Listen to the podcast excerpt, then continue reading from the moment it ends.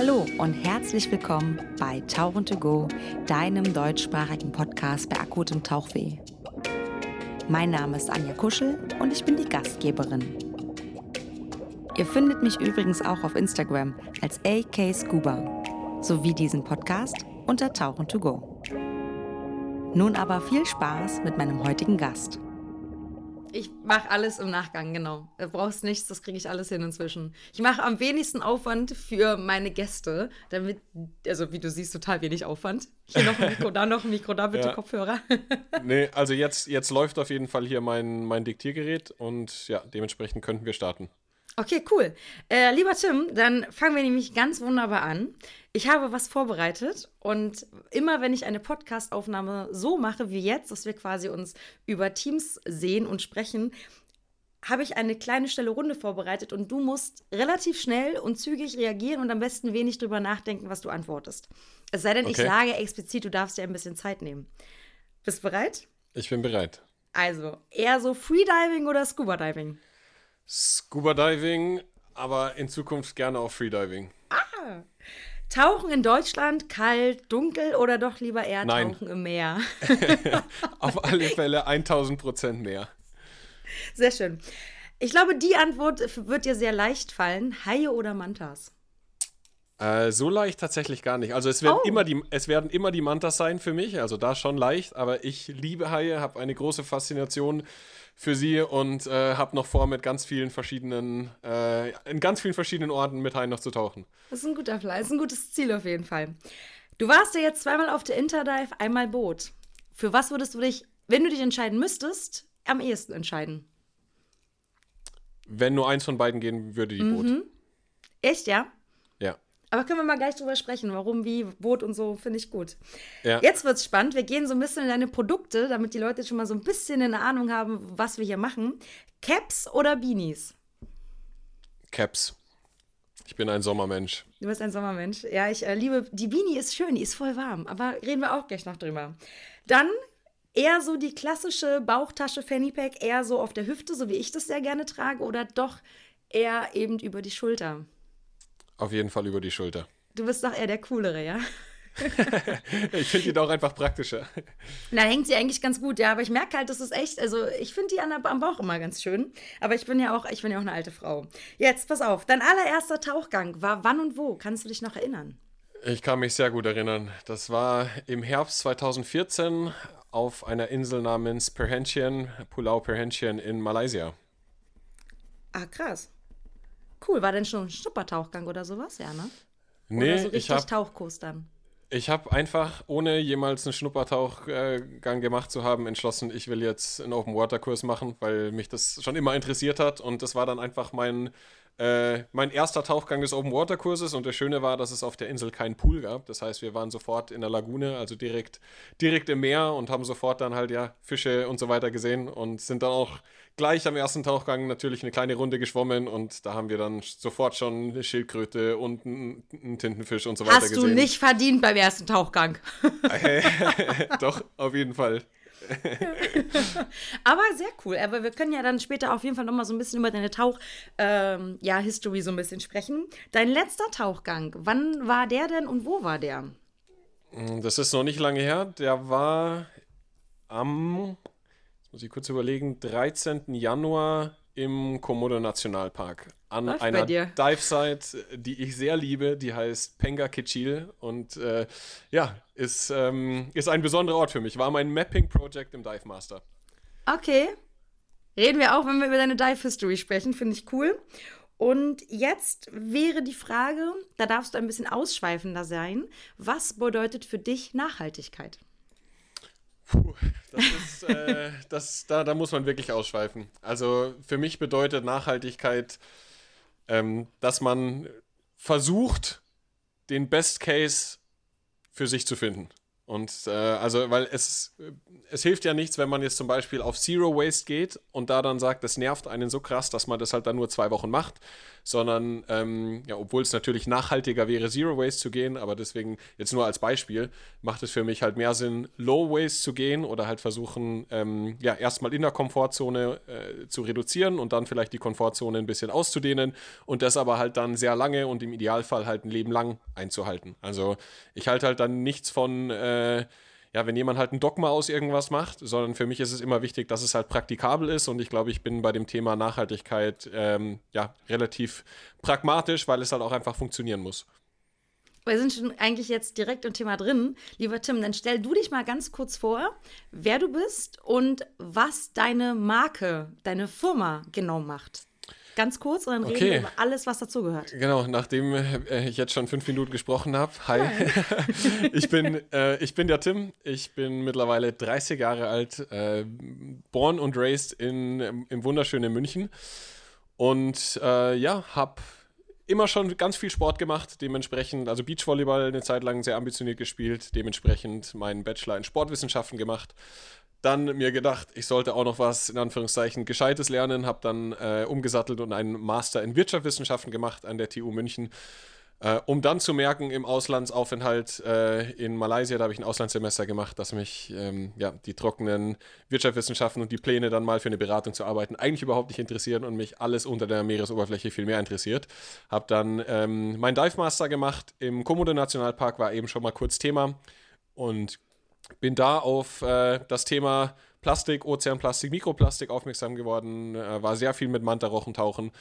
Und ja, das hat in mir oder dann auch nachhaltig mein Leben ganz schön verändert, weil ich dann eben entschlossen habe, Mantahari zu gründen. Das ist meine kleine äh, nachhaltige Modemarke oder mittlerweile ist so ein, ja, ein kleines Projekt einfach darunter herum entstanden. Da gehen wir gleich äh, mit Sicherheit nochmal drauf ein. Mhm. Und ja, jetzt mittlerweile ähm, mache ich so semi- äh, semi-professionell. Also ich habe das parallel zu meiner Masterarbeit gegründet, dann erstmal nebenberuflich äh, aufgezogen sozusagen und jetzt ist es mittlerweile an der Schwelle, wo es einfach nebenberuflich nicht mehr geht und wo ich jetzt eine Möglichkeit finden muss, dass es halt ja für mich funktioniert und das Projekt halt weiterhin wachsen kann. Und Mantahari ist ja eine ziemlich coole Klamottenmarke, wenn man so nimmt. Also du hast Pullover, du hast Caps, du hast äh, Beanies und all die Sachen produzierst du die werden nachhaltig produziert und was ich persönlich besonders schön finde, die gehen vom Gewinn gehen 50 Prozent an die Marine Mega Foundation, die MMF, nach genau, Indonesien, ja. um dort eben in Projekte wie Bildung, Cleanups und Forschung zu investieren. Ja, du hast mir anscheinend oft zugehört schon am Stand, wenn ich, äh, meinen kurzen Elevator-Pitch gemacht habe. nee, genau. Du also, darfst aber das gerne ausführen, genau. Also sehr ja. gerne.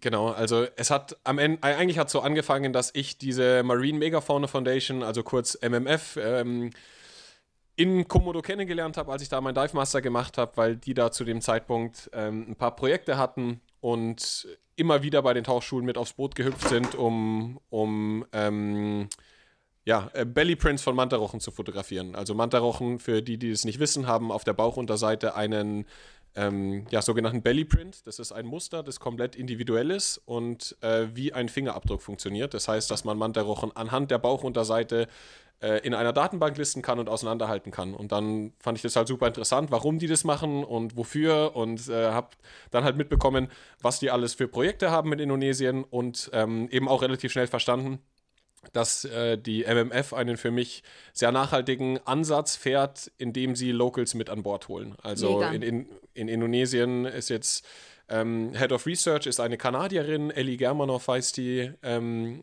und ja, die hat das Ganze dort aufgebaut, aber das ganze Team sind mittlerweile oder auch ja, Research Assistants, Praktikanten natürlich dann alles äh, Locals, Indonesierinnen und Indonesier. Und das finde ich einfach einen super nachhaltigen Ansatz, äh, dass man nicht Fremde in Anführungszeichen dann in diese Länder schickt, die dann ja am Ende irgendwas bewirken sollen und dann irgendwann wahrscheinlich wieder weg sind, sondern dass halt der, äh, der Impuls halt von der Community kommen soll. Und ähm, ja, wenn man sich halt mit solchen äh, Organisationen auseinandersetzt, versteht man relativ schnell, dass es teilweise an kleinen Beträgen ähm, scheitert. Also dass ja. es dann in Anführungszeichen nur, ich sage ganz oft in Anführungszeichen, weil man mich ja nicht sieht, aber äh, nur, nur 1000 Euro oder 2000 Euro sind, ähm, ob eine Person zwei Monate einen riesen Bildungsauftrag äh, auf einer abgelegenen Insel machen darf oder nicht.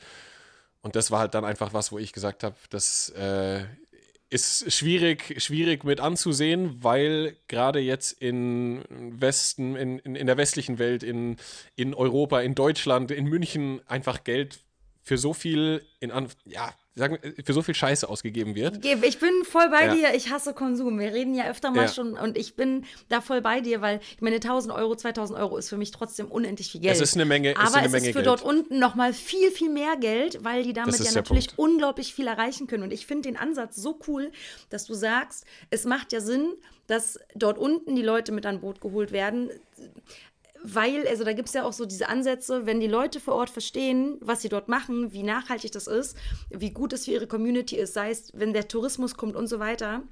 Wenn die verstehen, wenn wir auf diesem Weg arbeiten, dass wir viel länger was von irgendwas haben oder vielleicht auch damit Geld verdienen können auf lange Sicht, ist es natürlich viel praktischer als eben, ich mache mal jetzt das Beispiel, wenn man Fische rausholt, Haie rausholt und findet, weil so ein lebender Hai bringt ja viel mehr Geld für Tourismus und für die Leute vor Ort irgendwo als eben ein toter Hai. Und wenn man die Leute das verstehen, das ist deswegen finde ich das so mega cool, dass du sagst, das ist geil, die nehmen die Leute vor Ort mit rein, bringen denen was bei, weil die natürlich äh, bildungsmäßig da fehlen, nicht, dass es fehlt, sondern weil die manchmal einfach die Möglichkeiten gar nicht haben, sich weiterzubilden. Deswegen bin ich da voll ja. auf deiner Seite, ja.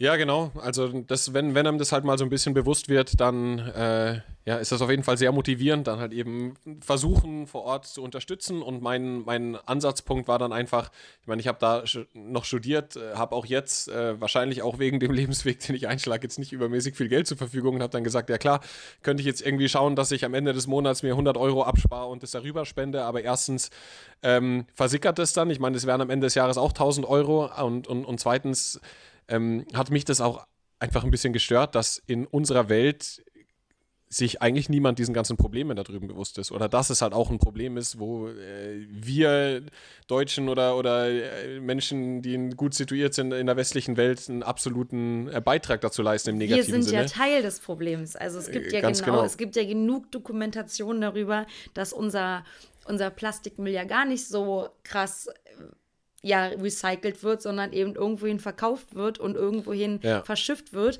Und dieser Plastikmüll, der da liegt, den werden die nicht unbedingt alle selbst produzieren, sondern das ist vielleicht auch eben im schlimmsten Fall Müll von uns, der irgendwo hingeschippert wird. Ja. Genau, vor allem halt seit äh, China Anfang 2018 die Schotten dicht gemacht hat. Also bis, bis dahin ging äh, praktisch der ganze Plastikmüll der Welt nach China und äh, dann haben die, äh, dann selbst China hat dann irgendwann gesagt, es wird zu viel. Und äh, seitdem, seitdem hat zum Beispiel Malaysia innerhalb von einem Jahr, also von 2018 auf 2019, äh, den importierten Plastikmüll weltweit verdoppelt. Und ich meine, ich kenne Malaysia sehr gut, weil ich da studiert habe, aber wow. Ähm, ja, es ist ein verhältnismäßig westliches, ähm, südostasiatisches Land, aber trotzdem ist da westlicher oder unser Plastikmüll auf gar keinen Fall besser aufgehoben äh, als, als bei uns. Genau, und dann äh, lange Rede, kurzer Sinn, habe ich dann zurück in Deutschland ähm, mir überlegt, wie kann ich Geld generieren, wie kann, wie kann ich einen Beitrag dazu leisten, dass die Marine Megafauna Foundation, weil ich die halt eben kennengelernt habe und da ein gutes Gefühl habe, wenn da äh, Spende hingeht. Das ist für mich immer sehr wichtig, dass man nicht irgendwo hinspendet, sondern einen persönlichen Bezug dazu hat oder eben sich sicher sein und, ja. kann, genau, dass das Geld auch wirklich sinnvoll verwendet wird. Und dann kam sozusagen der Sport-Background, ähm, weil ich ja mal Beachvolleyball gespielt habe und da jeder Caps trägt und Caps so, so ein Produkt sind, was, was alle cool finden. Ich hatte Jetzt von nimmst du meine Team Frage weg, warum, wie bist du drauf gekommen, dann Caps zu machen? Aber ja, ich will, schau. bevor wir darüber sprechen, warte, will ich noch ja, eine okay. Querfrage mhm. stellen. Mhm. War das für dich so ein, so, eine, so ein von jetzt auf gleich so ein Gedanke, boah, ich mache das jetzt und ich weiß, ich habe den, oder war das eher so ein entwickelnder, sich entwickelnder Prozess, wo du wirklich überlegt hast, boah, da muss was machen und dann ist das so Stück für Stück gewachsen, weil du dich mit Leuten ausgetauscht hat, hast? Wie war ja. das? War das ja, eher so? Es war sehr, sehr, ein sehr, äh, ein langgezogener, schleichender Prozess. Ich bin im Frühjahr 2017 zurückgekommen, nach dann in Summe knapp einem Jahr in Südostasien, eben wegen Studium und dann dem Dive Master und habe dann erstmal ja, ein bisschen Anlaufzeit wieder in Deutschland gebraucht, in den Winter zurückgeworfen. Ich kenne ähm, das, oh mein Gott. Ich bin wiedergekommen und habe gedacht, ich kriege einen Föhn, das ist alles, das ist Deutschland. Ich weiß, was du meinst, ja, genau. das ist Ankommen, ja. ja, ist schwer nach einer langen Zeit, ja. Genau, und ich hatte das halt dann, ehrlich gesagt, dann auch ein bisschen in den Hintergrund, äh, also in meinen Hinterkopf verschoben, dass ich mir vorgenommen hatte in Indonesien, dass ich sage, boah, ich möchte aktiv werden, ich möchte irgendwas tun, weil es kann ja irgendwie nicht sein, dass eine NGO wegen 2000 Euro nicht äh, diesen, diesen Auftrag durchführen kann. Und das hat dann ehrlich gesagt ein bisschen gedauert und ich habe ein bisschen überlegt, hm, okay, was kann ich machen? Und dann so der Klassiker, das ist ja gut, äh, irgendwie jetzt wäre es halt unbequem oder das ist halt schon viel Zeit, die man da investiert und dann halt erstmal wieder zur Seite geschoben. Und dann war es bei mir tatsächlich eine Sportverletzung. Also ich habe mich ziemlich schlimm am Sprunggelenk verletzt. Ich habe mir mein Sprunggelenk luxiert in einem Spiel in der zweiten Bundesliga. Äh, 90 Grad weggestanden, riesige OP und ja, in so einem schönen Moonboot dann zwei Monate bah. verbracht. Ja, war Im Sommer so dann blöderweise wahrscheinlich, ja? Nee, das war im Herbst. Also, okay. ähm, und äh, das war im Hallenvolleyball. Und das war dann einfach so, wo ich gesagt habe: so, ja, komm, ey, äh, alles, alles passiert aus dem Grund oder bisher war, war für mich immer alles, wo ich gesagt habe, okay, ich bin irgendwann, habe ich mich im Sport verletzt in der Beachvolleyball-Saison in der Hochphase und habe deswegen alle meine Uni-Prüfungen bestanden, weil auf einmal Zeit war und wer weiß, was passiert wäre, wenn ich, wenn ich fit geblieben wäre. Und dann habe ich gesagt, ja komm, jetzt nutzt du die Zeit äh, im, und im, hab im Krankenhaus tatsächlich dann äh, wahrscheinlich noch unter Wirkung von Opiaten äh, die ersten Ideen aufgeschrieben. Ähm, ja, und habe dann mir dann einfach gesagt, okay, ich möchte aktiv werden und habe dann so diese ersten Ideen, so was könnte ich machen, wie kann ich Geld generieren, was ist ein gutes Produkt, was ich verkaufen kann, habe da dann schon von Anfang an Gott sei Dank gerecht wirtschaftlich gedacht, habe gesagt, okay, ich brauche eigentlich ein One-Size-Produkt, ich brauche ein Produkt, was, also damit ich halt äh, nicht viel kaufen muss, um erstmal was an den Start zu bringen.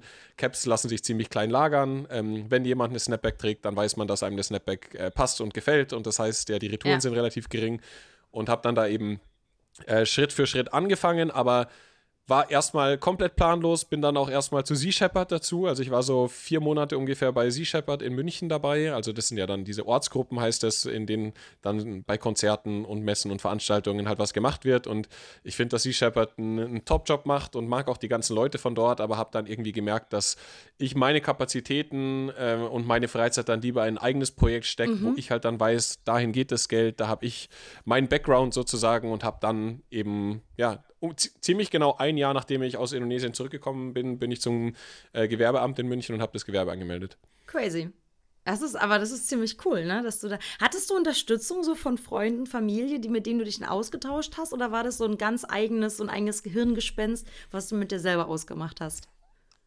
Boah, also ich glaube, das war schon ein, ein sehr eigenes Hirngespinst. Ich habe natürlich dann mal einen Kumpel gefragt, der schon mal was gegründet hat, so hey, worauf muss man achten? Äh, kannst du mir da einen Tipp geben? Und ähm, ja, habe dann auch, klar, äh, zum Beispiel meine Eltern gefragt, wie sie das, wie sie das sehen oder, oder ob die da ein großes Risiko sehen damit. Aber am Ende ist eine, eine Gründung eines Unternehmens ist halt echt günstig. Erstmal, ich meine, äh, Gewerbeanmeldung in München kostet 50 Euro und dann habe ich halt oh, den krass, Markennamen. Das ist aber teuer. Ich glaube, in Köln kostet nur 25. ja, das ist halt München. Und, und habe halt dann den, den Markennamen schützen lassen. Also erstmal nur die, äh, die Wortmarke, deutschlandweit. Mittlerweile ist der Schutz auf Wort und Bild und europaweit ausgeweitet. Aber ähm, Gratulation dafür, Anfang, sowas kann man auch mal ein bisschen feiern. Danke. Ja. ähm, genau, und das waren am Anfang 350 Euro, die ich praktisch hinlegen musste, um das Projekt zu starten. Und das ist, ja, und dann natürlich der Einkaufspreis für die, für die ersten Caps. Aber es war wirklich in Anführungszeichen idiotensicher, weil ich gesagt habe, gut, die Caps werde ich irgendwie loskriegen und äh, wenn ich 350 Euro in Sand gesetzt habe, dann war es eine Erfahrung und ich habe was gelernt. Und ja, hat sich ja dann relativ schnell herausgestellt, dass sie nicht in Sand gesetzt waren. Und dann hast du mit Caps gestartet, weil, logischerweise, jetzt kommen wir zurück zu deiner sportlichen Erfahrung. Du bist ja eben Beachvolleyballer oder Volleyballer und Caps sind da halt, werden da viel getragen, ne? Deswegen war ja der Gedankengang Caps. Waren denn die ersten Caps, die du hattest, auch schon so, wie sie jetzt sind, dass sie eben quasi aus ähm, PET-Flaschen sind oder ist das ein Entwicklungsprozess auch wieder gewesen? Auch das war ein Entwicklungsprozess. Also ich muss auch sagen, ich war in diesem ganzen Thema und diesem ganzen ich fand es lustig, weil du vorhin gesagt hast, äh, ich, ich hasse Konsum. Ich bin mir dem ganzen Thema sehr bewusst, dass äh, ich Sachen verkaufe und dass es auch Konsum ist. Und manchmal sind auch Leute an, an einer Messe, äh, finden es dann schon irgendwie gut, aber schütteln auch teilweise den Kopf, weil teilweise Leute am Messestand stehen und sagen, ah ja, ist ja total schön, aber ich habe mir jetzt gerade erst eine neue Mütze gekauft und sage ich so, ja, dann kaufst du nicht. Wenn du sie nicht brauchst, kaufst du nicht, alles gut. Wir hatten ein ähnliches Gespräch. Wir hatten auf der Internet, ja. wo wir uns kennengelernt haben, ich gesagt, ich habe eine Mütze, eine Beanie und ich finde die alle schön, aber ich brauche mir keine kaufen, weil genau. ich habe noch eine. Und ja. das ist immer so dieses, dieses pseudohafte, sich etwas nachhaltig zu kaufen, was man aber noch besitzt, dreifach. Ja, genau. Das ist ja. auch nicht nachhaltig. Wobei das natürlich anders ist, dann wieder, wenn man weiß, aber ich unterstütze damit ja irgendwas. Und ich meine, Männer zum Beispiel grundsätzlich, glaube ich, haben eher eine größere Auswahl von verschiedenen Caps als Mädels, Ja. hätte ich jetzt gesagt. Es gibt bestimmt noch Mädels, die viele Caps zu Hause haben. Aber ich Ja. habe immer so eine, die ich dann viel trage und dann irgendwann verliere ich die meistens, weil ich die vergesse oder ich verschenke die oder sowas. Äh, deswegen, ja, ja, ich weiß, was du meinst mit diesem Konsum. Deswegen ist es immer cool. Ich weiß auch, dass du gesagt hast, hey, bin ich voll bei dir. Wenn du dir gerade eine neue Mütze gekauft hast, dann macht es keinen Sinn, dir jetzt eine zu kaufen. Ja, also es ist halt wirklich so, ich meine, wenn man zum Beispiel ein Geschenk für jemanden braucht oder wenn man sagt, wow, ich brauche eine neue Cap oder ich, ich habe, also ich, ich würde mir jetzt sonst eine von New, äh, New Era, Nike oder sonst was kaufen, dann sage ich halt, hey, dann kauf lieber, dann lass das Geld lieber bei Mantahari, weil da hast du dann jetzt mittlerweile eben ein zertifiziertes Produkt äh, recycelt und hast halt den Spendenanteil drin. Ähm, aber äh, zurück zur Frage, am Anfang, ich habe da ja, mich einfach da noch nicht so viel damit beschäftigt gehabt. Das waren ganz normale, herkömmliche Caps, da gab es kein Zertifikat und ich habe einfach gesagt, ja, Leute, ich verkaufe ab jetzt Caps und spende, damals waren es 10 Euro pro Cap nach Indonesien, weil da hatte ich halt null Fixkosten, war als ähm, Kleinunternehmen noch nicht umsatzsteuerpflichtig und dann war das halt einfach so, ja, okay, ich mache einfach mal und das ist dann ganz gut angekommen und äh, es sind einige Caps dann verkauft worden und alles danach, was seitdem passiert ist, ich bin ja auch viel tiefer in dieses ganze Thema reingewachsen. Das ist alles ein äh, iterativer Prozess und äh, ich habe von vielen Leuten gelernt, habe ähm, ja ganz viel mit Leuten gesprochen, ähm, habe mich natürlich dann selbst weitergebildet oder einfach mal geguckt, ähm, irgendwie in Lieferketten reingeschaut und ähm, ja, gesehen, was ist für mich so der, der, der Best Case, wie kriege ich ein wirtschaftliches Produkt unter den besten Umständen hin. Und ja, am Ende ähm, bin ich da, glaube ich, wieder bei meinem, was ich am Anfang gesagt habe, dass ich da halt relativ pragmatisch bin. Also ich meine, du wirst nie ein perfektes Produkt haben, äh, solange man kommuniziert, äh, was es ist und dass es halt eben nicht Und perfekt ist. Und, und wo es herkommt, ist das meiner Meinung nach auch kein Problem, wenn halt jeder weiß, äh, was, was er kauft. Und es ist dann immer noch praktisch die Entscheidung der Kundin äh, oder des Kunden. Aber ja, ähm, soweit bin ich jetzt eigentlich, äh, also zufrieden bin ich nie, weil immer der nächste Schritt schon vor der Tür steht. Aber ähm, soweit hat sich das jetzt echt ganz gut entwickelt. Und es ist, es sind mittlerweile jetzt mit den Geldern, die jetzt äh, vom Verein noch rübergehen, sind über das ganze Mantahari-Projekt sind ungefähr 50.000 US-Dollar an nach Indonesien gespendet worden. Und das ist einfach eine Menge Geld für, für, Wow. für, so, ein, für so ein kleines Projekt in einem, in einem Land, in dem der Euro sehr viel wert ist. Oder der Crazy. US-Dollar in dem Fall. Ja. Was wurde mit dem Geld denn schon gemacht von der Marina Mega Foundation? Kannst Genau, du da schon so ein bisschen ähm, was erzählen? Ja, auf jeden Fall. Also ähm, das Geld geht hauptsächlich in die Praktikaprogramme vor Ort und äh, auch in, in Gehälter. Äh, das eines der schönsten Beispiele ist eigentlich, dass ähm, mitunter von dem Geld ein Praktikum gezahlt wurde von, von einer jungen Indonesierin, ähm, die ja, sich da sehr gut angestellt hatte. Janice heißt sie und ähm, wurde dann sozusagen übernommen, wenn man so will, oder hat das Angebot bekommen, dann als Research Assistant zu- arbeiten und hat dann jetzt ähm, zwei Jahre lang das Mandarochen-Projekt in Indonesien sogar äh, geleitet. Und ähm, ja, äh, Mantahari hat praktisch ähm, sowohl das Praktikum und noch ein paar andere gezahlt äh, und natürlich dann auch Teile vom Gehalt ähm, von, von der Janice. Ähm, einige Studien mitfinanziert. Ich meine, das sind dann natürlich Fördertöpfe, wo ein bisschen die, die Gelder zusammengehen, aber was vor allem elementar war und wo ich auch gemerkt habe, dass da die, die, die Dankbarkeit der MMF Indonesien enorm groß ist, ist, dass halt auch während Covid von uns Geld gekommen ist. Weil ähm, so NGOs vor Ort sind oft querfinanziert über Tourismus.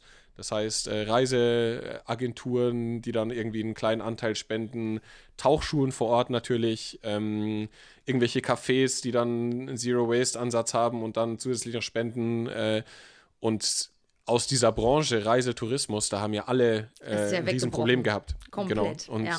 und das heißt, dass dann effektiv Mantahari während Corona eigentlich alle Rechnungen bezahlt hat von der MMF Indonesien. Und äh, das war schon verrückt, wo ich dann auch mal gemerkt habe, so krass, ähm, das hat sich jetzt verhältnismäßig schnell so entwickelt, dass es elementar ist für einen zugegebenermaßen kleinen, aber immerhin einen Forschungsstandort äh, der Marine Megafauna Foundation in Indonesien. Und ähm, so unschön die Situation natürlich auch war und so viele Probleme, die das aufgeworfen hat, war das dann in dem Moment halt irgendwie äh, für Mantahari oder, oder für mich oder für uns oder auch für die ganze Community dann auf einmal so ein, äh, wo man gesagt hat, ach krass, es ist irgendwie relevant, was wir hier machen. Es, ist, es, es, es versickert nicht, sondern es ist praktisch Geld, was, was wirklich gebraucht wird und was dann äh, dafür sorgt, dass äh, Forschung und Bildung dort weitergehen kann in der Zeit.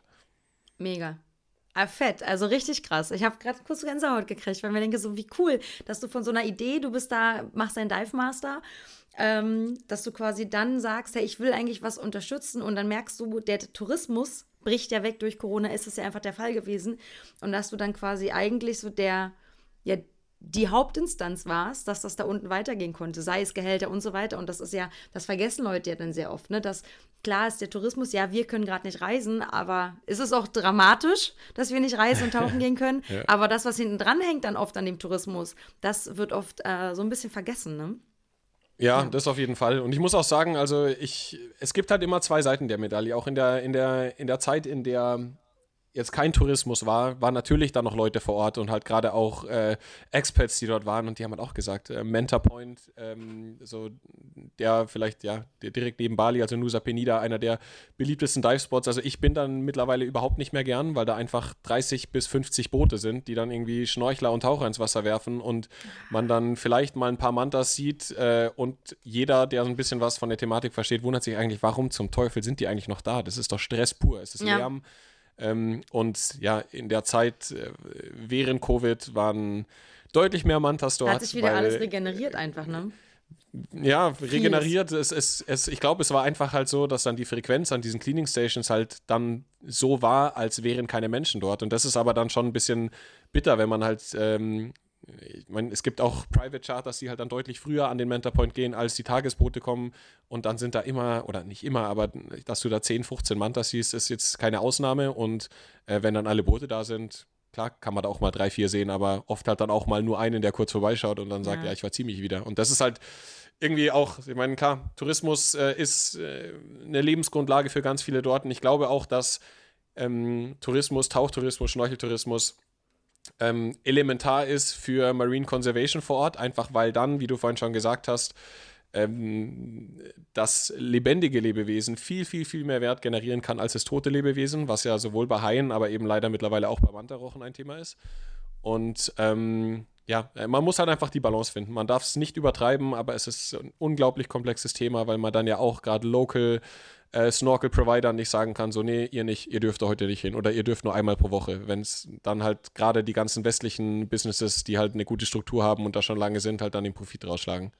Ja, Galapagos-Inseln, da ist es ja auch so, dass es eben nur eine gewisse Anzahl von Leuten, Tourbooten gibt, dem muss man so richtig Permissions bezahlen, dass man dorthin gehen kann. Ich finde, es ist kein schlechter Gedankengang, damit du halt sagst, es ist nicht zu viel.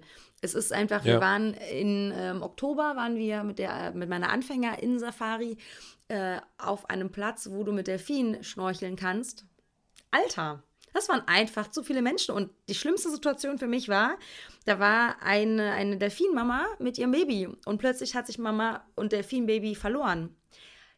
Das Delfinbaby war wirklich ziemlich crazy nervös und die Delfine hast du plötzlich gemerkt, die ganze Stimmung unter Wasser war, war, plötzlich nicht aggressiv, aber so völlig gestresst, weil sie haben das Baby gehört, wollten aber da nicht durchtauchen, weil die ganzen Leute waren. Das war richtig, ja. richtig, also das zu sehen, ich habe richtig Herzschmerz gekriegt. So, mein Gott, das arme Baby. Ja. Ja, ich weiß, nee, was du meinst, ist, das, ist genau der Punkt. viele Menschen sind, ja. Ja, ja, das ist ähm, oft auch, ich meine, klar, ich bin ja selber in dem Moment auch ein Teil des Problems, weil ich Einer halt auch davon, ja. reisen, äh, reisen gehe und, und äh, tauchen bin, aber ich bin mittlerweile halt wirklich so, dass ich eigentlich ja, versuche in, in Regionen zu gehen oder zu kommen, wo es halt diesen Massentauchtourismus auch Tourismus noch nicht so gibt. gibt. Genau. Ähm, zum einen, weil es dann natürlich schöner ist und zum anderen, weil man auch halt das Gefühl hat, dass man jetzt als Taucher nicht alles stresst und eben noch so der Tropfen sein könnte, der das fast zum Überlaufen bringt. Ja. Wir gehen aber, wir sind ja jetzt so ein bisschen im Tauchen drin. Wir, du hast ja gesagt, du hast deinen ersten Schnuppertauchgang gemacht an einer sehr schönen Bucht, weil es keinen Pool auf dieser Insel gab. Und dann hast du überlegt, ich mache jetzt weiter. Wie war denn da der Werdegang? Weil du hattest ein Auslandssemester. War das ein Jahr oder ein halbes Jahr? Ein ganzes Jahr, hast du gesagt, ne? Nee, das war ein, äh, ein bisschen über ein halbes Jahr, mhm. aber ich bin ein bisschen früher hin und ein bisschen später zurück. So, ja, okay. Von daher waren es in Summe ein knappes Jahr. Ähm, also bei mir war es so, ich habe mein Open Water gemacht, einfach aus Interesse, Bock. weil ich schon immer gern geschnorchelt habe und alles unter Wasser super spannend fand. Auch bei uns in den Seen hier teilweise im, im oder im Sommer mit meinem Bruder äh, halt da stundenlang irgendwie geschnorchelt bin und irgendwelche Hechte, äh, Hechten und Ka Man Hechte kann ja in Karpfen München gibt es doch auch diesen einen Fluss, wo du dich reinsetzen kannst und dann wirst du weitergetragen und dann kannst du in Ja. irgendeine Bahn steigen und wieder hochfahren und dich wieder Ja, treiben genau. lassen. Ja. Ja, ja, der, also Schwabinger Bach oder Eisbach, das ist, ja, genau, Ja, durch den englischen okay. Garten.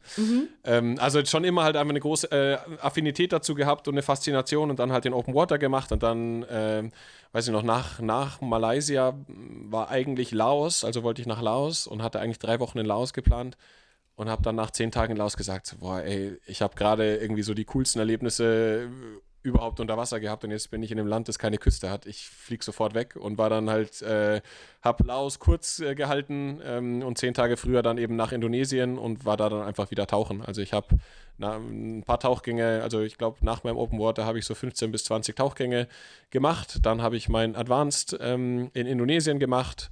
Dann nochmal so 15 bis 20 Tauchgänge und dann bin ich erstmal zwei Jahre überhaupt nicht getaucht, weil äh, ich von meiner Rucksackreise zurückgekommen bin nach Deutschland, war dann einfach auch nicht mehr in den Regionen, in denen, äh, ja, ähm, äh, die für Tauchen berühmt sind, sagen wir es mal so. Ähm, und dann, ja, war es einfach. Warte mal, ich muss mal kurz gucken, weil ich gerade angerufen wurde. Okay, die Aufnahme läuft Hilf noch noch. auf, ja. Ja. Genau. Ähm, ja, und dann war es halt einfach äh, für mich so ein bisschen dieses Thema im Auslandssemester. Ähm, es war dann eben zwei Jahre später dann sofort wieder tauchen gewesen, weil ich gesagt, boah, ich bin wieder in Malaysia und jetzt geht sofort wieder unter Wasser. Da dann äh, wieder 10, 15 Tauchgänge gemacht, den Rescue Diver dann vor Ort gemacht. Dann während dem Auslandssemester ja, einige coole Tauchtrips gemacht nach äh, Sipadan, ähm, nach äh, Pulau in Indonesien und dann eben entschlossen, ich will nach Komodo, ich will äh, Mantas sehen, ich will Zeit mit Mantas verbringen und ähm, ja, habe dann entschlossen, da meinen Dive Master zu machen. Ich hatte da dann so knapp 100 Tauchgänge zu dem, äh, zu dem Zeitpunkt und habe dann während meiner, meiner Zeit als Dive Master Trainee in Komodo, ja, allein in Komodo nochmal ungefähr 100, 120 gemacht. Nice, sehr cool. Ja. Und wie ist es für dich, als wenn du jetzt wiederkommst, du kennst viele Plätze, verfällst du ab und zu wieder zurück, dass du sagst, oh, du würdest auch gerne wieder in Richtung Guide arbeiten, dass du sagst, du würdest gerne Leute guiden gehen? Oder merkst du, hey, das Tauchen ist eher so was für mich, was ich weiterhin mache und du hast ein wunderschönes Projekt, wo Tauchen gehen ist ja Teil deines Projekts, wenn die Bilder, die du so hast von den Mantas, die Videos, das sind ja alles vorwiegend deine Aufnahmen mit dir selbst. Ja. ja. Wie ist es so? Hast du da, bist du da irgendwie so im, im Zwiespalt zwischen, boah, ich würde gern wieder dieses Feeling haben, jeden Tag Wasser tauchen mit Leuten oder ist es schon geil mit dem Projekt, was du für dich zusammengebastelt hast?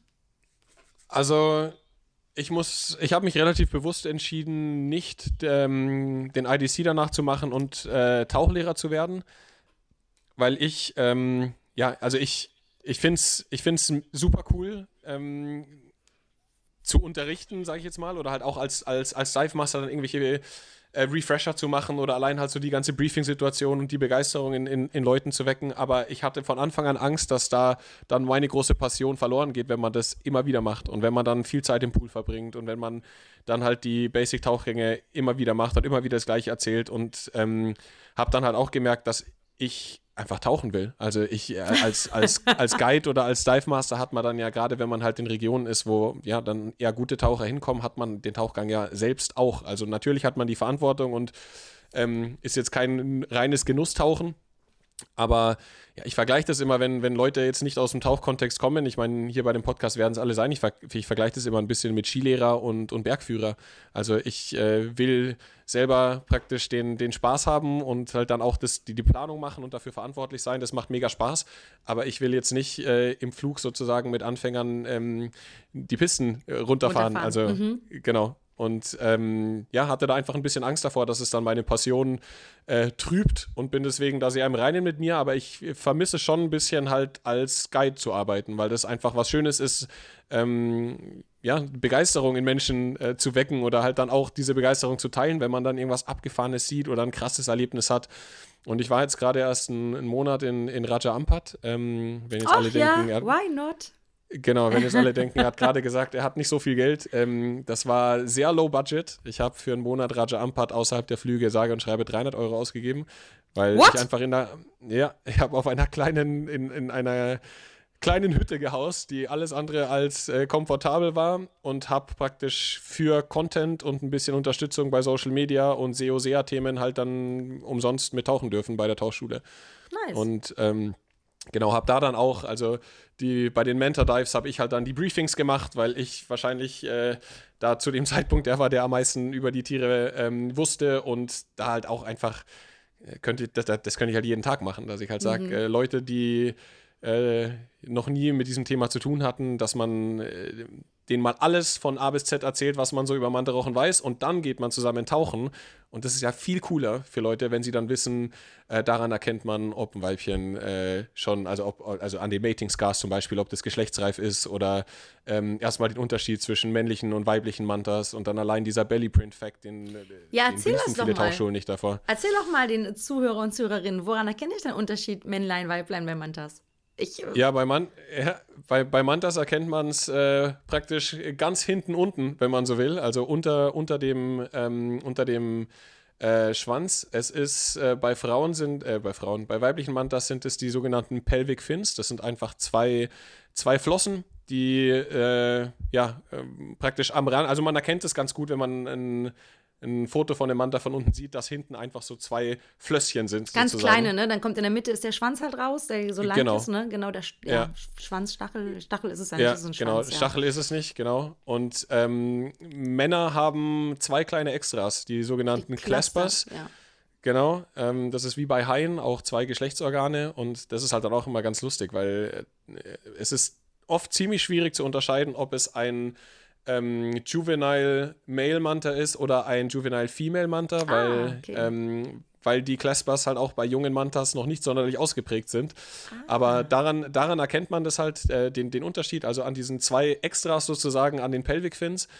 Und ähm, ja, also die Geschlechtsreife erkennt man vor allem, weil äh, weibliche Mantas dann sogenannte Mating Scars an den äh, Wingtips haben, also an den Flügelspitzen, ähm, weil im Paarungsritual der Mantas, der männliche Manta, den weiblichen Manta, also klemmt die Fingerspitze in ähm, äh, die, Fingerspitze, die, die Flügelspitze im Maul ein und Mantas haben ja wie so ein Sandpaper sozusagen im, im Maul und dadurch entstehen halt dann äh, da Narben. Und, Das Ding ist, äh, das ist ja bei Haien, ich habe mal ein Video gesehen auf Instagram, war Ja. das, wie so zwei Ja. Haie ein, ein Haimädchen quasi ähm, beglücken. Das sieht nicht so glücklich aus auf jeden Fall, aber etwa Ja. so stelle ich mir das auch vor, weil die müssen sich ja festhalten, um das dann quasi entsprechend genau. den äh, Geschlechtsakt zu verziehen. Kann man das Genau, so sagen? drehen das habe ich richtig erwachsen ausgedrückt. Ja, genau, sehr gut. Drehen dann ein paar Pirouetten und das äh, dauert auch nur ganz kurz. Und dann ähm, sind wir schon beim nächsten Thema, sieht man natürlich auch öfters, äh, dass Mantas schwanger sind. Oh, dann und sind die da, so dick, ne? Genau, dann haben die auf einmal, also sonst sind sie ja einfach Pancakes, einfach relativ flach und dann auf einmal, äh, wir sagen immer Torpedos, also wir kriegen die dann so eine richtige Beule in der Mitte. Mhm. Ja. Und das ist halt einfach cool, wenn du, wenn du solche Themen dann am Anfang halt alle besprichst und der Tauchgang ist ja viel, viel cooler für Leute, wenn sie dann auf sowas achten können Ja. und nicht so, Oh, oh, Manta. Mantarochen. genau, so, sondern dass du halt sagst, oh, und jetzt gucken wir mal, ist es ein Männlein, ist es ein Weiblein, oh, und guck mal, da kommt was. Aber weißt du, was ich witzig finde? Ja. Dass ich das ja, ich weiß die Sachen teilweise, ich weiß nicht alles, aber so hier und da so ein paar Sachen weiß ich. Und ich stelle immer wieder fest, dass ich immer im Nachgang, oh, ich weiß gar nicht, war das Männlein? Ich achte da gar nicht drauf. Ich gucke mir, oh wow, ich bin immer so, oh Manta, voll Ja, schön. ja. So, ich ähm, check immer gar nicht, war das jetzt Männlein, Weiblein? So, außer ich sage mir zwischendurch, was ist denn das jetzt? Ich muss wirklich drüber nachdenken, dass ich das abchecken will. Äh, Ja. Kannst du dich noch entsinnen, als du deinen ersten Manta dann unter Wasser gesehen hast, wie das für dich war? Ja, äh, kann ich mich sehr gut erinnern. Das war kurz nach meinem Advanced-Kurs. Ähm, also den habe ich also auf, auf den Gilis gemacht. Also mit irgendwas knapp billig ist. 50 Tauchgängen hast du deinen ersten Manta gesehen, ja? Ja, genau. Mhm, Ja. alles klar. Und du, es Kommst gibt, auf Leute, die die schwarze ihm, Liste. es gibt Leute, die sehen bei ihrem, bei ihrem ersten Tauchgang äh, Ich Manta. weiß. Total Ähm, versaut. äh, ich habe mir das schon ein bisschen, ein bisschen verdient. Also, ähm, ja, Nusa Penida halt und dann war es halt auch ja, irgendwie ziemlich, ziemlich hoher Swell und halt Search unter Wasser, dass halt irgendwie so der Tauchgang so mittelgut war und dann waren alle schon so ein bisschen enttäuscht, weil man halt dann so 40, 45 Minuten kein Manta gesehen hat. Die ersten sind schon hoch zum Safety Stop und ich habe mich halt dann irgendwie unten dann einfach nochmal umgeguckt und dann, also ich meine, ich hatte schon immer eine Faszination davor schon. Ich dachte, boah, coole Tiere, aber ich hatte halt keine Ahnung, wie groß die sind, ey. Und dann ist der halt, weil davor war halt das Größte, was ich gesehen habe, ein, ein White Tip Reef Shark mit irgendwie eineinhalb Metern Ja, oder halt eine sagen, so große, meine eine große. Green Turtle. genau. Und dann kam, kam halt auf einmal dieser Manta da um die Ecke und das war einfach krass. Also ich weiß nur, dass ich einfach komplett atmen aufgehört habe. Hab komplett, ich bin auch, ich meine, wir, wir waren da schon im Freiwasser und bin einfach, glaube ich, nochmal vier, fünf Meter nach unten gesunken, weil ich halt einfach so alles vergessen habe in dem Moment. Ja.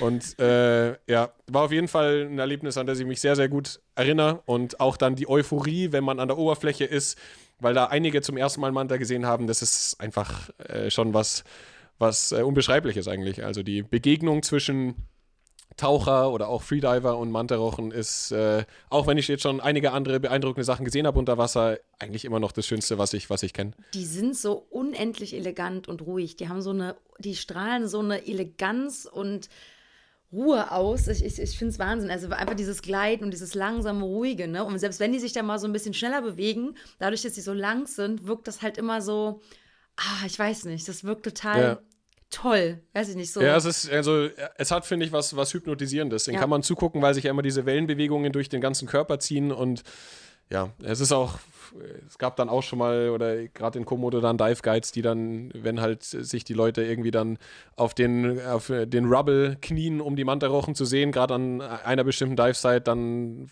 langweilen die sich halt und ich war immer, egal wie viele Hunderte ich gesehen habe, ich war immer äh, habe hab, hab mich fast nicht getraut zu blinzeln, weil es einfach ja, für mich was extrem Besonderes ist und egal wie viele ich jetzt schon gesehen habe, ähm, ja, ist es für mich immer ein absolutes Highlight, die, die Tiere halt aus der Nähe zu beobachten oder jetzt eben mittlerweile eben dann halt auch zu filmen und zu fotografieren.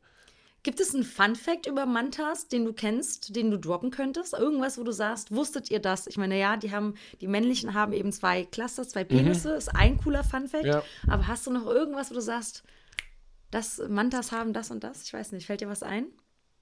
Ähm, ja, also wenn man einen Manta äh, praktisch, also wenn man den seitlich anguckt, dann sieht man, dass ein Manta mal einen Stachel hatte. Also der Schwanz hat nichts mit dem Stachel zu tun, sondern die haben so einen ähm, kleinen Bump hinten, hinter der, Stimmt. hinter der Dorsal Fin.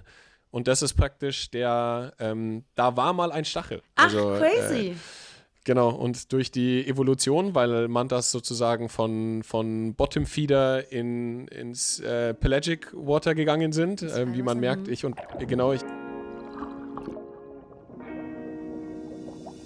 An dieser Stelle hat der Tim einen wichtigen Anruf bekommen und wir mussten das Gespräch und die Aufzeichnung mal kurz unterbrechen. Und deswegen fehlt mir auch ein kleiner Teil des Interviews. Aber was der Tim gesagt hat, ist, dass eben dieser Stachelfortsatz, kann man das so sagen? Ich weiß nicht, ich glaube, im, im Biologischen sagt man das, dass der noch zu sehen ist dass aber dieser Stachel sich über die Evolution hinweg zurückgebildet hat. Der Grund der Zurückentwicklung dieses Stachels kann zurückgeführt werden, das ist aber eine reine biologische Theorie, dass eben die Rochen keine natürlichen Feinde mehr hatten und eben das als diesen Stachel als Verteidigungsmechanismus nicht mehr gebraucht haben. Das ist eine reine Theorie. Ob das wirklich der Grund ist, das kann man natürlich im Nachgang immer nicht mehr sagen. Was ich zu der Aussage zu Tim aber nochmal sagen kann, ich habe das natürlich nachgeprüft und habe einen jungen Meeresbiologen gefragt, inwiefern das eben ähm, ja, wissenschaftlich mehr oder weniger belegt oder vertretbar ist. Und er meint, ja, das kann man schon so sagen. Diesen jungen Mann werdet ihr übrigens im Laufe der nächsten Podcast-Folgen auch kennenlernen. Ist ein äh, junger Mann, ein Biologe, taucht auch viel mit Haien und kennt sich auch sehr gut mit Mobulas und Mantas aus. Jetzt aber zurück zu Tim und Mantahari.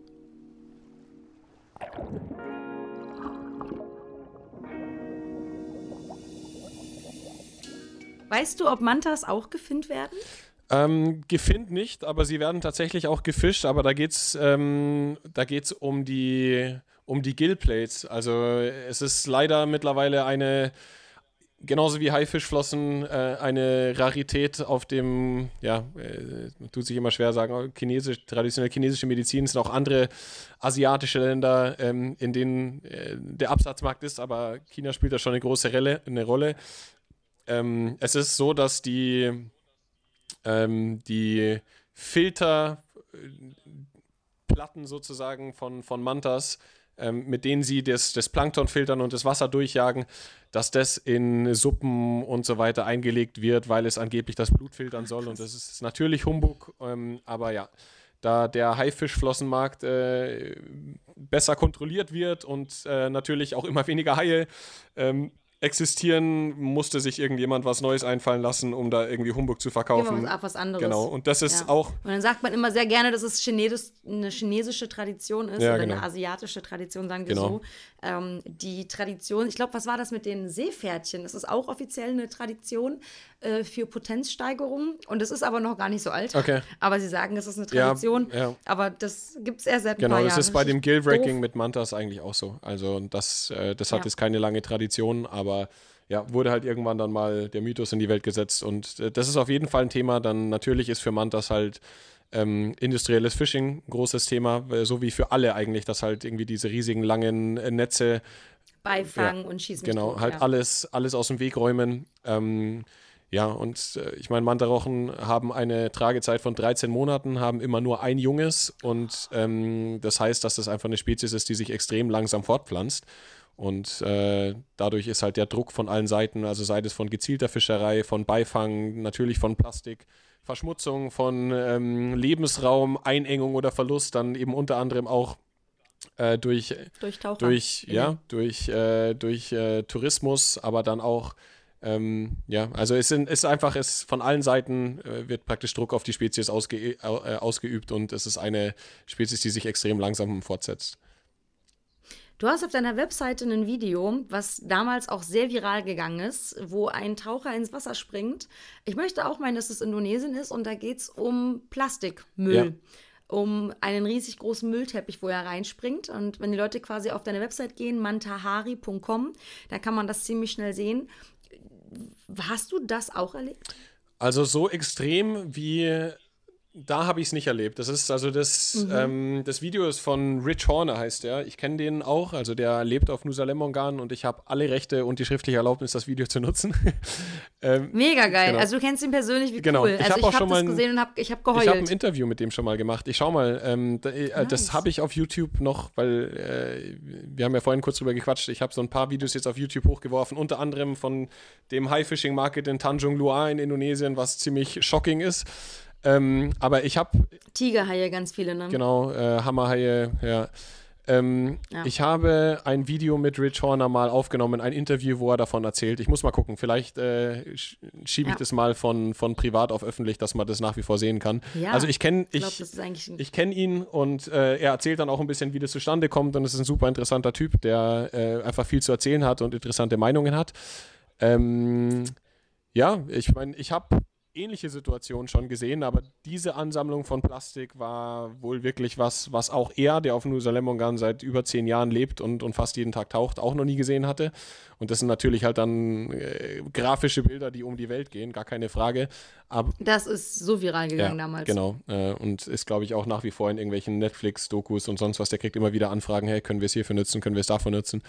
Ähm, und da auch mal, also unfassbar netter Kerl, der hat alles Geld, was er gemacht hat, ähm, durch die Rechte an dem, ähm, an dem Video hat er der MMF gespendet. Also der hat nichts, kein Cent, Nice. kein Cent für sich selbst behalten, sondern alles, alles weitergegeben für einen für einen Umweltschutz. Also das ist wirklich eine ziemlich krasse Aktion. Aber klar, ich meine, ähnliche Situationen habe ich auf alle Fälle schon erlebt und ich würde mal sagen, mit vielleicht ein Drittel weniger oder der Hälfte weniger als da ist es trotzdem eine Katastrophe. Also es ist trotzdem voll. Trotzdem, ja. Und sowas sieht man leider gerade in der Regenzeit in Indonesien relativ regelmäßig. Also ich war jetzt gerade auch ähm, bei dem letzten Trip dann auch ähm, vor, vor Lombok tauchen, ganz in der Nähe von diesem Tanjung Luar, von dem, von dem berühmten Fischmarket. Ähm, und da war es auch so, dass da einfach, ja, gerade in Buchten es sich halt dann immer wieder sammelt von Strömungen und du ja, einfach einen Plastikteppich an der Oberfläche hast. War das dann nachher auch so der Gedankengang von dir, zu überlegen, während des Prozesses, dass irgendwann deine Caps eben insofern sogar nachhaltig wären, dass du sie auf, äh, aus recycelten PET-Flaschen herstellst? Genau, also das war natürlich dann das Ziel, wo ich halt dann gemerkt habe, oh, da gehört noch deutlich mehr dazu, als jetzt einfach mal irgendwie 100, 200 Caps zu verkaufen, sondern wie krieg, wird das eigentlich jetzt ein gutes Produkt? Und ähm, das ist natürlich der, der, das, das Ziel gewesen und eigentlich ist auch nach wie vor das Ziel, dass man es schafft, das halt aus Oceanbound Plastik zu machen, weil bisher ist es zertifiziert recyceltes PET, was Was heißt das genau? Zertifiziertes, ja recyceltes PET. Genau. Mhm. Weil das ist, also, weil ich weiß, auf der Boot, jetzt, die Boot war ja jetzt erst, ähm, und der IAC, wo ich ja arbeite, Ja. hat ja mit dir gemeinsam ein Co-Branding gemacht. Wir haben ja auch ähm, ein klein, kleines Cap und eine Beanie mit einem Hai drauf. Und da haben sehr viele Leute gefragt, ist das dann aus dem Ozean? Genau. Und da hattest du gesagt, denk dran, es ist nicht aus dem Ozean, es ist nur zertifiziertes. Genau, da, da muss man halt immer genau aufpassen, weil das ist auch jetzt in der heutigen Zeit, also in den äh, Online- und Kommentarspalten hast, da muss man extrem aufpassen und man muss natürlich auch aufpassen, dass wenn man es ernst meint, dass man halt einfach es genauso kommuniziert, wie es ist. Und es transparent bleibt auch. Genau, ne? dass man transparent ist. Und ähm, es ist so, dass praktisch der Garn, aus dem die Caps und die Mützen gemacht sind, ist aus äh, recyceltem PET und dieses Material hat ein Zertifikat vom sogenannten Global Recycle Standard. Und äh, es ist Control Union zertifiziert und ähm, das bedeutet, dass praktisch äh, jetzt nicht einfach irgendein Garn gekauft werden kann und dann kann vielleicht irgendjemand behaupten, äh, ja gut, äh, das ist dann recyceltes PET, sondern wer diesen, äh, dieses Siegel hat, das sind halt praktisch dann Garnhersteller, die dieses Siegel haben und das wird natürlich dann von dem Global Recycle Standard überprüft. Und äh, deswegen ist es dann praktisch zertifizierter, recycelter Garn, aus dem unsere Produkte gefertigt werden. Und äh, Ziel, nice. Ziel wäre es aber natürlich trotzdem, dass man sagt, also ich meine, jede Plastikflasche, die, also wenn man so ein Siegel hat, dann äh, sollte man und kann auch davon ausgehen, dass es dann nicht eine dieser Horrorgeschichten ist, dass dann neue Plastikflaschen äh, produziert werden, um direkt wieder geschreddert zu werden. Das Garn herzustellen, genau. das ist ja richtig genau. bescheuert. Genau. Ähm, aber ja, Ziel sollte natürlich sein, dass, dass es halt dann aus Plastik hergestellt wird, was im, Ideal, im, im idealen Fall halt dann auch irgendwo gesammelt wird, wo man Einfluss drauf hat. Und da hatte ich jetzt gerade erst einen ganz interessanten Call mit äh, einer Firma, die gerade in Indonesien anfängt äh, zu sammeln und zu sourcen und das in Pellets zu verarbeiten und die Pellets dann praktisch verschicken könnte. Ähm, aber ja, äh, Mantahari ist, ist, äh, ist echt klein. Also das sieht nach außen, glaube ich, immer äh, oder öfters wirkt es, wirkt es größer, als es ist, weil es halt so ganz, äh, ja, ansprechend sehr professionell aufgezogen ist, würde ich sagen. Ist, genau, aber ich mache das halt alles komplett alleine und ähm, eigentlich ist eine One-Man-Show. Genau, es ist eine One-Man-Show und äh, ich sag mal so, äh, allein jetzt Social Media, äh, ich meine, da weißt du am besten Bescheid und äh, Unternehmenskommunikation ist halt eigentlich ein Vollzeitjob. Dann sind die ganzen Produkte und auch Lieferketten und so weiter ist eigentlich ein Vollzeitjob. Du machst viele Nachtschichten, soweit ich das genau. ähm, bekommen habe, wenn wir miteinander schreiben. Ja, ja. genau. Und ähm, deswegen ist es halt bitte ich da halt auch immer so ein bisschen um Geduld und Verständnis, weil man kann es nicht perfekt machen von Anfang an oder man wird es nie perfekt machen können. Das muss wachsen, genau. klar. Und bei mir ist es halt einfach ein Schritt für Schritt. Und ich bin da dran und bin selbst mein und Mantaharis größter Kritiker, das können mir auch alle glauben. Ähm, weil ja, ich natürlich tief in diesem ganzen Thema drinstecke und mir halt dann schon auch bewusst ist, was es halt bedeutet, dann ähm, ja, an, an dem Konsumwahnsinn teilzunehmen sozusagen. Und Hast du denn schon mal negative Kritik bekommen, weil du eben das Stück für Stück machst und bestimmte Sachen noch nicht umsetzen konntest? Gab es es schon, weil du Och, das so oder? Es gibt immer wieder, ähm, klar, also egal, egal bei was, gibt es immer wieder Leute, die halt was auszusetzen haben. Das ist auch vollkommen okay und ich glaube, das ist auch wichtig, dass man so diese Nörgler hat sozusagen, weil man dann ja irgendwie halt einfach schaut, wie man sich halt selbst oft, wenn alle immer nur Ja und Hurra schreien, dann wird man wahrscheinlich äh, irgendwie un nicht besser. Genau, und unsensibler werden, was diese ganzen Themen angeht. Also ich bin da eigentlich froh über, ähm, über jede konstruktive Kritik. Äh, natürlich gibt es dann auch wieder die, die einfach irgendwie nur draufhauen wollen. Das gibt es auch, ich würde mal sagen, äh, von 100 Leuten sind es ein oder zwei, also es sind sehr wenige, die praktisch was auszusetzen haben, aber die nehme ich mir dann auch natürlich zu Herzen. Ähm, aber ganz grundsätzlich ist das Feedback auf alles, was Mantahari macht oder was ich damit irgendwie versuche anzustoßen, äh, natürlich positiv und es freut mich auch äh, enorm, dass viele Leute halt das irgendwie unterstützen wollen oder einfach die Idee dahinter, dass man sagt, wenn man Produkt, also wenn man Produkte verkauft und ähm, einen fixen Spendenanteil sozusagen hinterlegt oder äh, mittlerweile ist es so, dass ich halt einfach am Ende des Jahres 50 Prozent vom Gewinn spende. Ähm, dann ja, ist es einfach was, äh, was besser ist, als wenn ich jetzt irgendein Label gegründet hätte, um mir damit die Taschen voll zu machen. Nee, ich finde das, ich finde, ich feiere das hart. Deswegen war ich ja damals auf der ersten Interdive, wo du warst, äh, total hinterher und wollte, habe damals schon gesagt, wir müssen einen Podcast aufnehmen. Das war 2000 und, wo war das, 20? Ein, ja. 21. 21, ja, 21. Genau. 2021 war die Interdive. Dann letztes Jahr, da war ich ja dann dran, wollte ich unbedingt, ich, ich, wusste, dass ich mit dir arbeiten möchte im IRC, was wir geschafft haben. Da bin ich auch total froh drüber. Und jetzt haben wir auch in diesem Podcast eigentlich aufgenommen, wo wir den schon tausendmal verschoben haben und es lag nicht an mir. nee, leider doch. ich war immer schuld, weil ich irgendwie immer keine Zeit hatte. Genau. Letzte Frage, die wir so noch, die ich noch offen habe, ist: Du warst ja jetzt sowohl auf der Boot als auch auf der Interdive und du hast auch zum Anfang gesagt, du würdest dich eher für die Boot entscheiden. Ich persönlich mag die Interdive, weil sie sehr klein, familiär ist. Ich finde die Halle schön, so mit den Holzbögen äh, oben und du hast schönes helles Licht. Das ist auf der Bootmesse nicht so, ist alles so Stahl, alles so groß, die Akustik ist auch anders. Warum würdest du dich trotz dessen für die Boot entscheiden? Also ich kenne die, also ja. was wäre der Grund bei dir? Ich glaube, man muss das so ein bisschen zweiteilen. Also wenn ich mich, also ich privat würde mich für die Interdive entscheiden, jederzeit, weil es einfach, wie du sagst, kleiner, familiärer ist. Ich meine, da hatte ich natürlich äh, einen, einen, eigenen Stand. Stand. Wir haben Bier. Genau, wir haben äh, Bierchen trinken können den ganzen Tag über. Es ist Musik gelaufen. Das war halt einfach so ein bisschen anderer Vibe. Ähm, Business-wise würde ich aber natürlich die Boot äh, nehmen und so, ja, muss ich natürlich denken, auch für Mantahari. Nicht das, was mir selbst irgendwie am meisten Spaß macht, sondern was halt Mantahari am meisten bringt.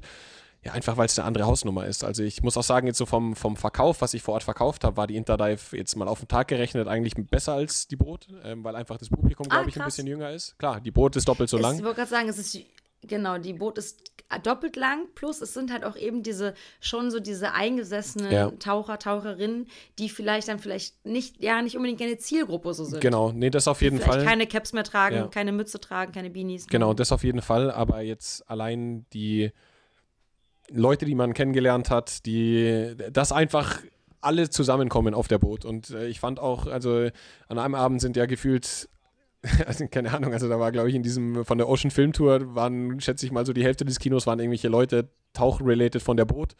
Und dann die, die Ocean Gala, die Lukas Müller mit seinen Watermonkeys organisiert hatten, das ist halt einfach äh, super cool, dass Leute, die ähnlich ticken, die ein gleiches Interesse haben oder die dann halt auch irgendwie alle anpacken wollen, sich halt vernetzen können auf so einer Veranstaltung. Und ich habe ganz viele Leute, auch unter anderem halt dann auch in, in Lukas oder in Carsten von, von Plastic Fisher, ganz viele Leute, mit denen ich zu tun hatte, jetzt schon teilweise über zwei, drei Jahre digital und öfters mal telefoniert oder dann auch gevideocallt hatte, die halt jetzt mal in Person zu sehen und da dann irgendwie einfach mal quatschen zu können, äh, fand ich halt einfach wichtig und cool und äh, habe natürlich auch jetzt für Mantahari äh, interessante Kontakte geknüpft und ähm, versuche es halt einfach ja, auf die nächste Stufe zu heben. Und da ist die Boot, denke ich, dann long-term gesehen wichtiger als die Interdive, obwohl ich, obwohl mir die Interdive Hand aufs Herz mehr Spaß macht. Ja, die ist halt nicht so lange, da kann man halt besser durchhalten mit dem Bier trinken, ne? Das auch. Die vier Tage. Das auch, ja, genau. Ich, ich, könnte mir die Challenge auch setzen für die Boot, aber ich glaube, da bin ich aus dem Alter jetzt auch langsam mal raus. Oh, ich, du mit 30, du, das ist vorbei jetzt. Ja, ne? ist also, vorbei. Hm, weiß ich nicht, ja. ja. Nee, cool. Tim, pass auf.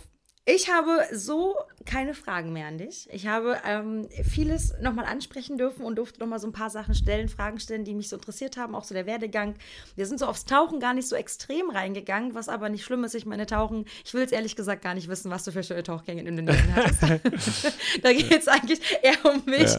Aber ähm, dennoch, wenn du mal wieder unterwegs bist, mal ein paar schöne Stories hast aus Indonesien, würde ich mich sehr gerne freuen, wenn du wiederkommst. Gerne. Nochmal Gast meines Podcasts wärst. Ich fände es toll.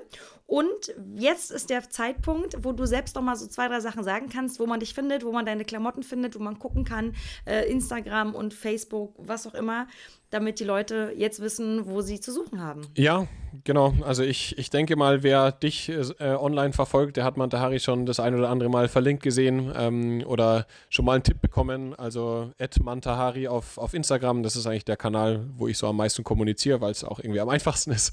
Ähm, die Homepage hattest du vorhin schon gedroppt, also einfach mantahari.com. Äh, Gibt es auch ein paar Hintergrundinfos. Die Homepage ist aber auch noch lange nicht fertig, also da soll noch eine ganze Menge mehr kommen. Und ähm, ja, YouTube? genau, YouTube, das äh, ist zu finden unter Tim Noack. Also den Account hatte ich schon und ähm, ja, wollte dann auch da Sachen hochladen, die jetzt vielleicht dann mal nicht eins zu eins mit Mantahari äh, zu tun haben. Das heißt, Tim Noack ist, äh, Noack wird mit CK geschrieben. Ähm, da findet man dann auch ähm, Themen rund um die Marine Megafauna Foundation. Ein paar Interviews sind schon online und eben der Besuch auf dem berüchtigten ha äh, Shark Fishing Market Tanjung Lua. Also ähm, ja, alles, alles, was da, was da kommt, hilft. Ähm, Bezug auf äh, Follower, Interaktionen. Wenn irgendjemand jetzt von den Hörerinnen oder Hörern, Hörern Fragen hat, äh, kann man sich auch gerne einfach per Instagram oder sowas an, an mich wenden. Ich antworte da meistens dann auf die Schnelle per Sprachnachricht. also da bin ich sehr, relativ, äh, relativ, wie sagt man, äh, unbürokratisch. Entspannt bei. ja. Genau, aber ich freue mich einfach, wenn, ähm, wenn Leute aus diesem Tauchkosmos äh, Mantahari kennenlernen und äh, ja, vielleicht dann eben auch mal einen Anwendungsfall für ein Produkt finden natürlich, aber bin grundsätzlich einfach äh, großer Fan davon, die Tauchbranche immer mehr in Richtung Nachhaltigkeit zu schubsen und ähm, die Handlungen, die man sich halt mit Manta Hari völligst voll zu branden, was du auf der Bootmesse sehr gut geschafft äh, genau, hast. Genau, ja. Nee, aber halt einfach, dass man, dass man einfach, einfach nachdenkt über das, was man macht, den Einfluss, den man hat und ähm, dann ja, hat Manta Hari schon ein bisschen was bewegt, wenn, wenn das äh, Leute ein bisschen zum Nachdenken bringt. Perfekt, das wollen wir so stehen lassen. Tim, ich danke dir ganz doll für deine Zeit und wir sehen uns bei der nächsten Messe wieder. Sehr gerne und ich freue mich schon auf Wiedersehen, ja. Hallo Anja, stimmt, das war kein Thema. Mhm, ich kann es dir gerne nochmal sagen, das ist lustig. Ich, ich habe das auf meiner Liste, ähm, dass ich da ein Reel mache. Einfach einmal kurz so ein 10 Sekunden Reel, wo ich erkläre, wo der Name herkommt oder eher 20 Sekunden. Ähm, also, Matahari ohne N bedeutet Sonne auf Indonesisch. Und da Indonesisch ja eine Puzzlesprache ist, es ist zusammengesetzt aus zwei Worten. Mata heißt Auge und Hari heißt Tag. Also sozusagen Auge des Tages ist so die Umschreibung des Wortes Sonne, Matahari. Mantahari würde dann sozusagen heißen der Manta-Tag und ist einfach ein Wortspiel oder sehr eng an äh, dem Wort Matahari, was ich finde ein super schön klingendes positives Wort ist. Und ja, ich bin betrunken drauf gekommen.